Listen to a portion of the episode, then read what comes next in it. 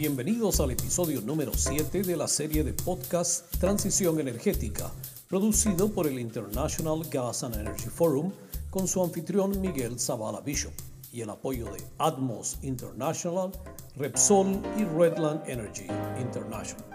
En el podcast de hoy tengo el gusto de presentarles a Rafael Jaén Williamson. Rafael nos va a decir quién es él y cuál es su background. Rafael, qué gusto tenerte desde Panamá, realmente una gran alegría. Tuve el gusto de conocerte algunos años atrás como speaker en alguno de nuestros eventos del Foro Internacional del Gas y Energía y hoy tengo el gran gusto de tenerte conmigo en esta conversación. ¿Cómo estás? Gracias Miguel, me siento de verdad honrado por la invitación. Un poquito de mí. Hoy me defino como autor. Fui ingeniero químico durante muchos años y cuando uso el fui es que ahora me convertí en alquimista. Escribo, educo, doy charlas, trato de ser una voz viva y activa para asegurarnos de que tenemos una narrativa progresista por el bienestar de la sociedad como un todo. Entonces así es como yo quiero ver, quiero que me vean y quiero verme.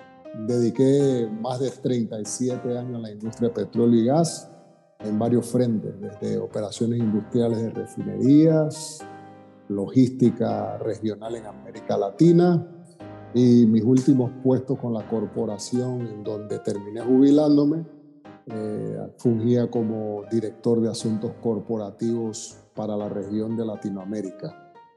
Eh, mi carrera formal corporativa la terminé mientras estaba en Brasil, donde me he quedado parcialmente residiendo y, y alterno Brasil con Panamá, atendiendo clientes tanto allá como acá y acá en Panamá obviamente la conexión emocional familiar es de alto voltaje. Antes de explotar tu faceta alquimista, recordemos un poco tu carrera en la industria, pero con una visión de lo que viene. ¿Cómo ves la industria en general hoy día? Ah, ¿La has vivido desde adentro? ¿Sabes muy bien cómo funciona la industria del oil and gas a nivel global eh, por las compañías en las que has estado y sobre todo en la última compañía del upstream? Eh, creo que eh, tienes una visión bastante clara de lo que pasa en la industria, pero sobre todo, ¿qué se viene en esta transición energética que estamos viviendo? Y esta es una opinión de este servidor, las corporaciones serias, coherentes y socialmente responsables están dando pasos decididos para coadyuvar en eso que llamamos la transición energética. Y yo aquí hago un paréntesis. Yo entiendo y espero que todos entiendan que transición energética no es un switch, que es una cosa o la otra cosa. Es un proceso donde todas las cosas coexisten en menor o mayor grado, pero que defines tus objetivos de mediano y largo alcance. Eh, y, si, si yo no supiera nada de esto, yo diría, bueno, ahí están los objetivos de desarrollo social de las Naciones Unidas. Eso es el objetivo. Y regreso a las corporaciones. Ahí vimos lo que ocurrió con Shell, Ahí vimos lo que ocurrió con ExxonMobil, ahí vimos lo que ocurrió con, con uh, Chevron, eh, que parece que la sociedad ha empujado más allá de lo que ellos, estas empresas o estas corporaciones querían hacer de inmediato. Pero las tres abrazaron la decisión, ya sea de una corte o ya sea de un comité de accionistas, y dijeron, vamos. Es aquí también lo que yo veo eh, las empresas, estas empresas que he citado de todas las otras, Petrobras es otro bello ejemplo, ellos en su corazón, en su alma, en su ethos, son empresas predominantemente de petróleo y gas. Ese es el core business. Y el core business los lleva a ellos a entender que su responsabilidad es el suministro de energía accesible, eh, competitiva, pues yo no, le, no me gusta llamarla barata, competitiva y que llegue a todos los, los, lugares más recónditos del planeta, cosa que todavía no es una verdad. Entonces ellos no pueden abandonar esa, ese imperativo moral que ellos tienen. Sin embargo, como ya dijimos, eh, eh, tratan con todos sus esfuerzos y su inteligencia de mercado de acompañar y contribuir decididamente en el proceso de transición energética. Hago otro paréntesis.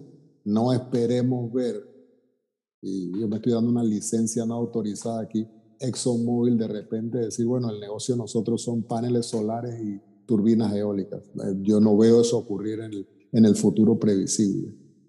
Repito, cierro paréntesis, repito, yo veo estas corporaciones, y otra vez voy a usar el, el eh, Petrobras de ejemplo, cumpliendo su papel fundamental de ayudar y coadyuvar en esa transición. Necesitamos moléculas de hidrocarburos en esa transición por muchos años. Algunos hablan de décadas, yo no me atrevo a hacer apuestas aquí.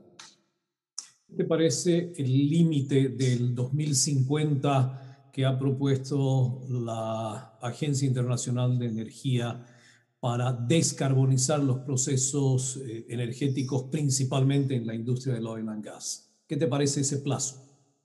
Eh, me parece audaz, me parece osado, pero no me parece imposible. Y cuando digo osado y audaz, no me refiero a la existencia de estas corporaciones como corporaciones. Me refiero a que si vivimos en un mundo, sí, cada vez más urbano, sí, cada vez más global, sí, cada vez más conectado, también vivimos en un mundo donde la evidencia de desigualdad es gritante, donde, donde los bolsones de pobreza son asustadores, donde la, el desplazamiento forzado de personas fuera de sus lugares de origen ya está en la escala de 80 millones, llegando a los 90 millones de personas. Entonces, si estamos hablando de desarrollo sostenible, no nos podemos olvidar que aunque arreglemos todo lo demás, esas personas que le va a dar, porque muchos de ellos tal vez no tengan cómo recibir electricidad, entonces tengan que usar gas para cocinar, gas para generar electricidad. Eh, hay lugares, eh, países donde el carbón lo considera, generación eléctrica por carbón, ejemplo claro, Alemania es una cuestión de seguridad pública, geopolítica. O sea, sí, vamos a eliminar todo, pero un momento, ¿eh? si algo pasa en el mundo. Y regreso a tu pregunta, yo creo que 2050 es posible, pero es osado. Y osado porque puedes imaginar la necesidad de orquestar ese movimiento, faltan apenas 30 años. Desde el punto de vista de la mayoría de las compañías, por lo menos las majors, las grandes del oil and gas, ah, hay, como ya lo has mencionado, eh, digamos, el compromiso de ir en esta línea y algunas han tomado la decisión seria, como Repsol, por ejemplo, ah. de ingresar en el campo de las renovables de manera eh, absolutamente eh, competitiva. Ha entrado al, al, eólico marino, ha entrado al solar fotovoltaico eh, y otras compañías de oil and gas están haciendo lo mismo. Eso significa que sí hay un compromiso. Ahora, por supuesto, coincido contigo cuando dices que es posible, aunque es osado.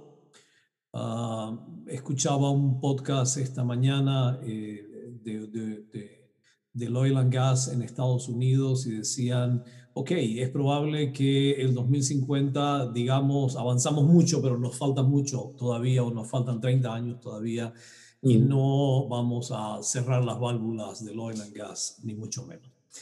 Esta transición también nos ha puesto a un eh, jugador eh, muy importante que es el hidrógeno, aunque el hidrógeno ya está hace muchas décadas en, el mix energético eh, global, sin embargo hoy parece ser un actor muchísimo más preponderante, sobre todo si es hidrógeno eh, no vamos a decir solamente verde, porque hay hidrógeno verde, azul, gris, si es hidrógeno limpio.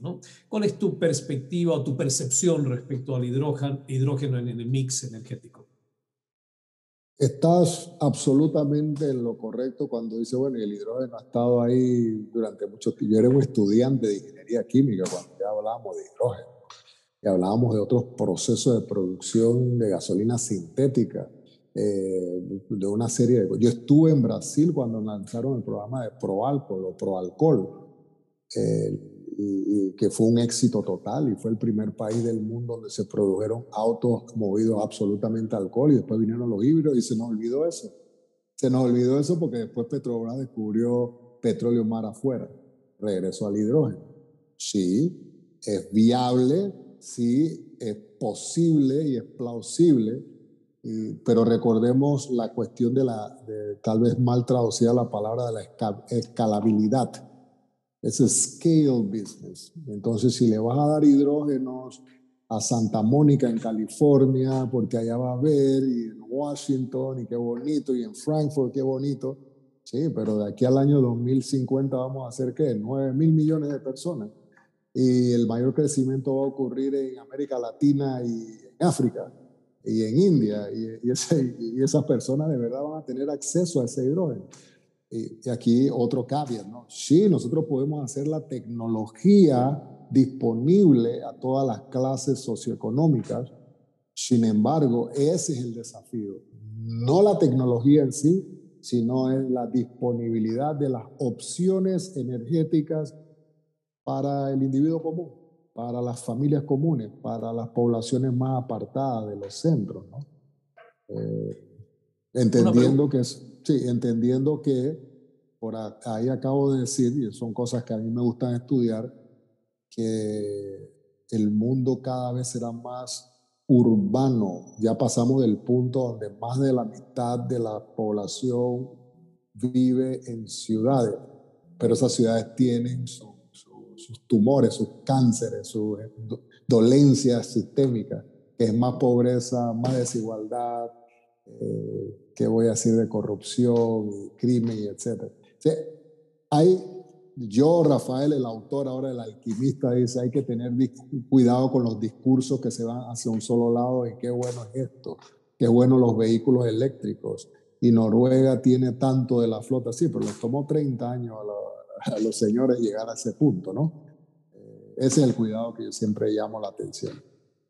Correcto, y me parece muy apropiado porque yo veo una América Latina eh, en la que sí se están desarrollando iniciativas interesantes como el hidrógeno en Chile o algunas otras iniciativas interesantes en otros países eh, donde hay mucha investigación y desarrollo como en Brasil pero eh, también veo que eh, el papel del oil and gas y principalmente del gas natural es y será preponderante, no sé por cuántas décadas, el gas es el combustible de la transición, es el combustible puente, pero creo que todavía se va a quedar muchísimo tiempo en el mix energético global. Quiero pasar ahora a tu faceta alquimista, Rafael.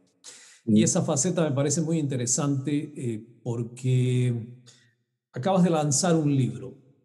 Eh, no voy a ser yo quien lo presente, sino vos y quisiera que nos hagas una aproximación a ese trabajo intelectual que me parece muy valioso. Ahora que hablamos de corporaciones, ahora que hablamos de empresas, ahora que hablamos de una visión eh, global, ¿cómo enfrentamos esto que se viene? Eh, creo que eh, tu trabajo eh, aporta mucho en esa línea. Gracias y, me, halagas nuevamente. Hace tiempo atrás, en el 2009, yo publiqué un libro, antojadizamente lo hice en español, a pesar que mi mundo era en inglés.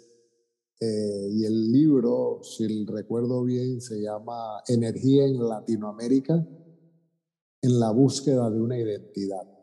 Y el argumento central de mi libro era que a pesar de que nosotros tenemos en América Latina recursos en exceso desde el gas natural en tu tierra natal, el petróleo en Venezuela, ahora en Brasil, en, el offshore, en el presal, eh, los biocombustibles también en Brasil y otros lugares, eh, petróleo en México, etcétera, eh, teníamos una dificultad, como continuamos teniéndola, de encontrar integración, como uno ve en la comunidad europea, que fácil, no, lo de ellos fue difícil, pero llegaron.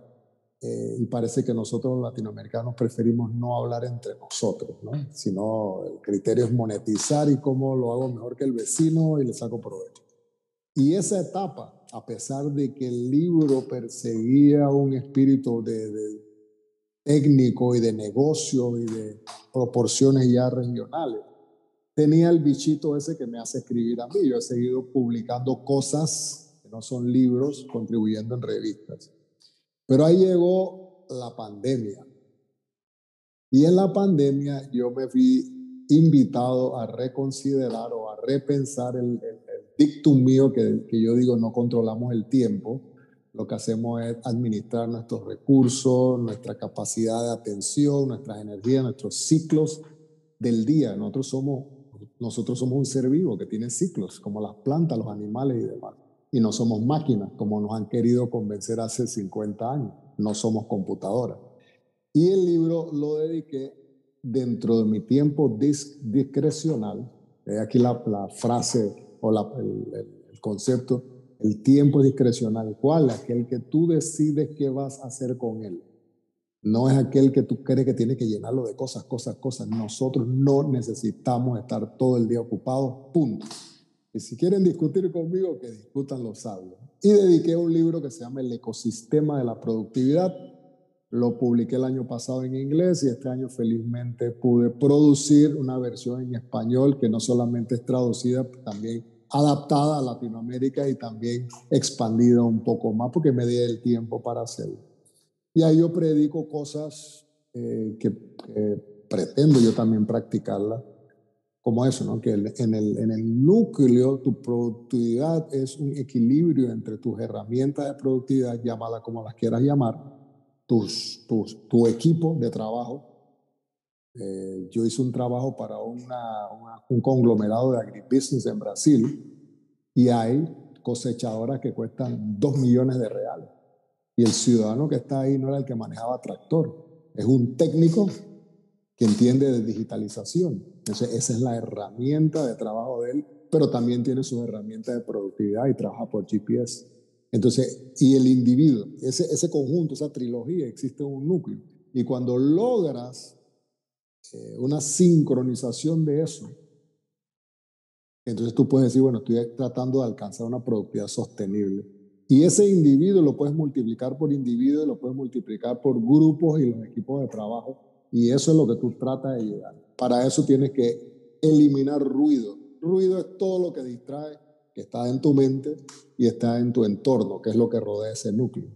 Es política, es distracciones, 60 reuniones por semana donde no decides nada. Antes hacíamos viajes y perdíamos 20% del tiempo nada más commuting, pero que no agregaba ningún valor. Y bueno, y el, y el, tiempo que es omnipresente, pero es un recurso limitado en nuestras vidas mortales. Ese tiene que saber qué hacer con él. No lo puedes controlar si no lo depositarías para ganar intereses. ¿no? Y, es cierto. quiero preguntarte, el, eh, perdón, te corto, quiero preguntarte sobre el concepto buca. Lo acabas de publicar en un post en LinkedIn hace unos días, eh, parte, parte de una conversación que, que también sostuviste hace algunos días con algún medio en Panamá, eh, pero me pareció muy interesante y quisiera que puedas explicarlo un poco, por favor. Lo hago con mucho gusto. Y es que eh, aprovecho para decir que yo estoy por enviar a la editora, a editoras virtuales. Libros son libros, ebooks con editoras virtuales. Yo no conozco a los editores, nunca los visité y no sé cómo, qué comen ni cómo visten. Eh, el segundo libro, que es una seguidilla del primero, trata de analizar ese gran entorno que llamo de los ecosistemas. Y ese gran entorno es eh, diferenciado, tal vez sea la palabra, por, esta, por esto que Warren Bennis hace décadas atrás y su colega Bert Nanus escribían y entrenaban ejecutivos llamaban el ambiente VUCA, Volatile, Uncertain, Complex and Ambiguous volátiles, inciertos, complejos y ambiguos. Y aquí este autor dice, bueno, ahora estamos en VUCA con esteroides, porque ahora nos tiraron la pandemia en el medio. Pero ese VUCA ya se había acelerado después de Warren Bennis, posterior a cuando él fue el gran profesor de estos temas del liderazgo, porque de eso es que ellos hablaban, como el líder se prepara para estos tiempos, porque la exponencialidad de, la, de los cambios tecnológicos es tan alta dice Thomas Friedman en su libro uh, Thank You for Being Late, que nosotros no, no conseguimos como individuos, como sociedades y mucho menos la estructura jurídica de los países acompañar la velocidad de estos cambios. Entonces sí, la pandemia trajo muchas cosas malas, sobre todo mostrar fragilidades sistémicas, pero también aceleró el trabajo del, del futuro o el trabajo del mañana. Eh, lo aceleró dos, tres, cuatro años, arguyen algunos futuristas. Entonces, en esos dos libros yo combino esa, esa serie de de conceptos, algunos le llamamos las megatendencias, por otro lado digo los issues que hay que atender eh, inmediatamente, educación, salud, eh, seguridad pública, las instituciones que se fragmentaron con, con la llegada de esto. Entonces, ese tema, término buca, regreso a tu pregunta, no lo inventé yo, eh, algunos lo atribuyen a la escuela del ejército americano, School of, ah, no recuerdo el nombre. Eh, sin embargo, viene realmente de Harvard, de la escuela de negocios, cuando los estudiosos Warren Bennis y Bernanos comenzaron a hablar de ellos, a publicar. Y bueno, del, del año 2000, 2001, 2002 para acá se ha adoptado en el argot de los negocios, sobre todo cuando se habla del liderazgo. ¿Cómo ves el liderazgo en la transformación de las sociedades de hoy, en estas ciudades tan complejas, con eh, la presencia de un Internet cada día eh, más cercano, con el Internet de las Cosas, con la dependencia que tenemos, eh, y lo acabamos de ver, por ejemplo, en el control de la energía Ah, acaban de hackear un ducto en Estados Unidos y fue un caos. Ah, ¿Cómo ven los liderazgos esta situación eh, de transformación y de cambio? Interesante. Eh, yo, cuando me refiero a mis escritos, a mis libros y hasta a las charlas que afortunadamente me siguen invitando, no, no me han puesto ninguna tarjeta roja. Eh, yo siempre me refiero a mis escritos, a mis pensamientos como una gran metáfora, ¿no? Eh, porque si me acusan de que, bueno, eso no es tangible o no, es, no lo puedo ver, eh, uso eso de contexto para responderte, ¿no? Nos, estamos siendo llamados para un tipo diferente de liderazgo. En mis escritos yo le llamo del liderazgo reflexivo, que no es más nada que la mejor traducción que yo encontré para mí y para que, para que, para que llamara la atención del thoughtful leadership no es thought leadership, thoughtful leadership.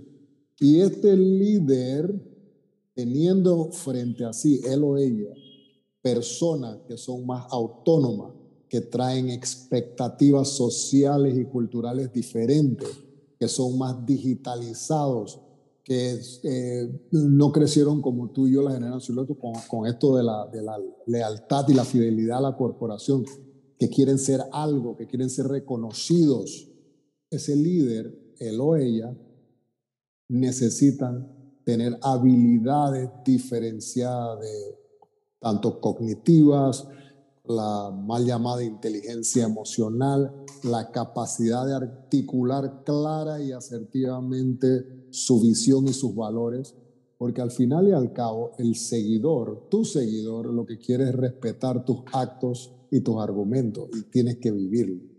Y ahí entro en los temas de management versus leadership. Yo no uso el versus. Management and leadership. Por un lado, esto viene de la, de la, de la literatura, el, él o la gerente es, trabaja en la, en la predictabilidad del negocio, en métricas, en planeamiento estratégico, en resultados, en PNL, en sistemas, procesos y políticas. El líder o la líder concomitantemente, casi digo sin embargo, concomitantemente trabaja en el cambio, en la transición, en la revolución. Y agarro el gancho de la pregunta y el hackeo, estamos expuestos a una velocidad vertiginosa de cambios que lo que tenemos que traer para dentro de las organizaciones es agilidad, versatilidad, flexibilidad, y en mi teoría, en mi gran metáfora, eso lo logras cuando trabajas con individuos y equipos de trabajo. 80% del, del valor que la empresa es capaz de crear y entregar ocurre en equipos de trabajo. Entonces, en esos núcleos uno tiene que crear toda esa versatilidad el empoderamiento, la capacidad de toma de decisión, la capacidad de aprendizaje, haciendo el trabajo de una y otra forma mejor. Recordemos que hoy nos referimos al trabajador del conocimiento, ya no es el tipo que está clavando, eh, soldando y golpeando, la gran masa es el trabajador del conocimiento. Dígame. Yo veo liderazgos como el de Elon Musk, si me permites mencionarlo, ah, que tiene, por supuesto, detractores, como todos, pero que es disruptivo eh, desde su ADN. ¿no? Ah, ¿Cómo inciden liderazgos como el de Elon Musk o de otros en esta nueva eh, visión del mundo, eh, en la que la energía, y nosotros que somos hombres de energía, Rafael, vivimos de la energía del día a día, eh, entendemos que es fundamental. O sea, que ha habido definitivamente un antes y un después de estos liderazgos. Y hablo de los liderazgos principalmente en tecnología. Bueno, aquí usaré otra metáfora, ¿no? La famosa curva de Gauss. La campana de distribución normal que nos ponían a estudiar en los colegios y en las universidades. Siempre habrá la necesidad en las sociedades de gente que está en el cutting edge, los disruptores, los iconoclastas, lo que no les importa el status quo y el business as usual, porque ellas y ellos pertenecen a otra dimensión. Entonces usa Elon Musk. Yo, yo tengo un conflicto a veces con la cosa de idolatrar personas. Eh, me cansan cuando vienen con libros que quiere, tiene que ser como Steve Jobs. No, Steve Jobs era Steve Jobs y Rafael Williamson es Rafael Jaén Williamson, punto. Pero estos, estos señores y señoras, ellos necesitan estar en las ciencias, en el arte, en, en, los derechos humanos. Necesitamos la sociedad, el grueso de la sociedad, el ochenta y tanto por ciento de personas que nos halen hacia esas otras dimensiones. Eh, ni siquiera quiero usar el futuro como una palabra, pero sí, ellos son constructores del futuro. Ellos están construyendo en el presente lo que debe ser el futuro para la gran mayoría de las personas. Porque la gran mayoría de las personas somos followers. Yo estoy usando una metáfora muy genérica, ¿no? Eh, tendremos nuestros blips de, de entusiasmo e iniciativa, pero voy a decirlo por la tercera vez. Ellos son necesarios para que las sociedades no se estanquen en el status quo, en el business as usual. Si pudiéramos eh, ver el futuro, eh, hay muchos futuristas, pero si pudiéramos verlo, ¿cómo ves este mundo ah, corporativo, el mundo del liderazgo en 30 años con la presión ambiental, con el proceso de transición energética, con eh, la pandemia que todavía no se acaba y no sabemos cómo va a mutar o hacia dónde va a ir o si van a surgir nuevos virus o, o qué otras amenazas va a tener la humanidad? Es una pregunta profunda, filosóficamente profunda. Entonces yo voy a usar un, un ejemplo de hoy que en 30 años va a ser la norma. Allá en Holanda, ellos no quieren ser llamados Holanda, sino Países Bajos, la corte le dijo al Royal Dutch, ustedes van a hacer lo que yo le estoy diciendo y aquí está firmado y cúmplase, ¿cómo es? Publíquese y cúmplase, ¿no? Eh, y eso no fue una corte. Esa corte está reverberando lo que la sociedad está demandando. Y cuando hablamos ahora de ESG, que algunas empresas lo han tomado como la moda. En estos días me escandalicé cuando mi esposa, que es una respetada eh, profesional de comunicación, me contaba que en una empresa el, la iniciativa de ESG está bajo el reino del departamento de comunicación. No, porque lo que estás diciendo con eso es que, bueno, dígalo bonito, píntelo de colores atractivos, and that's it. Entonces, lo que yo veo a 30 años es lo que ocurrió en la board of directors de, perdón, en la junta de accionistas de ExxonMobil. Espérese, los minoritarios estamos opinando. Entonces, la sociedad como un todo va a ser que la transformación del DNA de estas corporaciones cuyo core business siempre ha sido exploration, production, distribution, to monetize, eh, cambie fundamentalmente a una de cuánto bien le estamos eh, entregando a la sociedad. Y ahí yo no me atrevo a adivinar cómo será eso. ¿Es eólica, es solar, es dejar de explorar, eh, eh, inventar cosas sintéticas aparte de, a, partir de plantas. I don't know, no sé. yo, tengo, yo mismo tengo dificultad de, de, ver 30 años. Yo soy seguidor, ha sido de Gerd Leonhardt, futurista, renombrado, reconocido, que ha viajado el mundo antes de la pandemia. Eh, y él nos insiste en que pensemos de que el mundo tiene que ser más humano, que no podemos temerle a los robots y a la inteligencia artificial, que todo eso es apenas para lo que es repetitivo, que lo que el ser humano trae, emociones, inventiva, creatividad, es lo que nos va a distinguir de las máquinas y lo que nos mantendrá como igual. Y yo traslado eso para las organizaciones a las que te refieres. ¿Qué, qué, es, ¿Qué, es, lo que ellos van a conseguir hacer y tienen el poder de hacerlo? Que van a ser muy diferente a 30 años de hoy. Y otra vez, usé una metáfora. Gracias, Rafael. ¿Dónde encontramos tu libro? ¿Ya está en Amazon? Ambos, la versión en inglés y la versión en español la compras, la versión Kindle en Amazon, The Productivity Ecosystem o el ecosistema de productividad.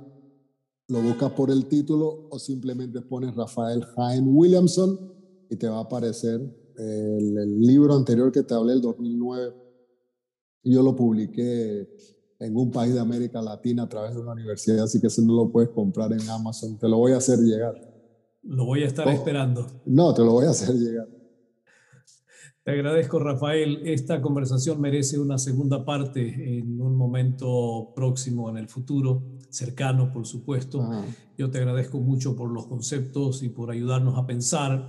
Y a veces tenemos que salirnos, como decía un amigo, de los fierros, tenemos que salirnos del día a día del mercado, del precio del petróleo, de, cómo están incidiendo las renovables, si entra o no el hidrógeno, eh, salirnos un poco del día a día para ver desde afuera, así como lo ven estos liderazgos de los que acabamos de hablar y de los que mencionas en tu producción intelectual, para entender mejor el universo que nos rodea. Yo te agradezco por todos los conceptos y espero de verdad que podamos repetir esta conversación muy pronto. Así será. Tú, tú siempre puedes contar Muchas gracias. Gracias por seguirnos. Recuerde que puede encontrarnos en su plataforma favorita de podcast, así como en nuestras redes sociales. Esta fue una producción del IGEF International Gas and Energy Forum con el apoyo de Atmos International, Repsol y Redland International. Hasta pronto.